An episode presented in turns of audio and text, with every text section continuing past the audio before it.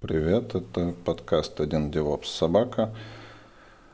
Он записывается в процессе моих прогулок с моим питомцем по улицам, поэтому вы будете слышать всякие посторонние звуки, машины, ветер и прочее.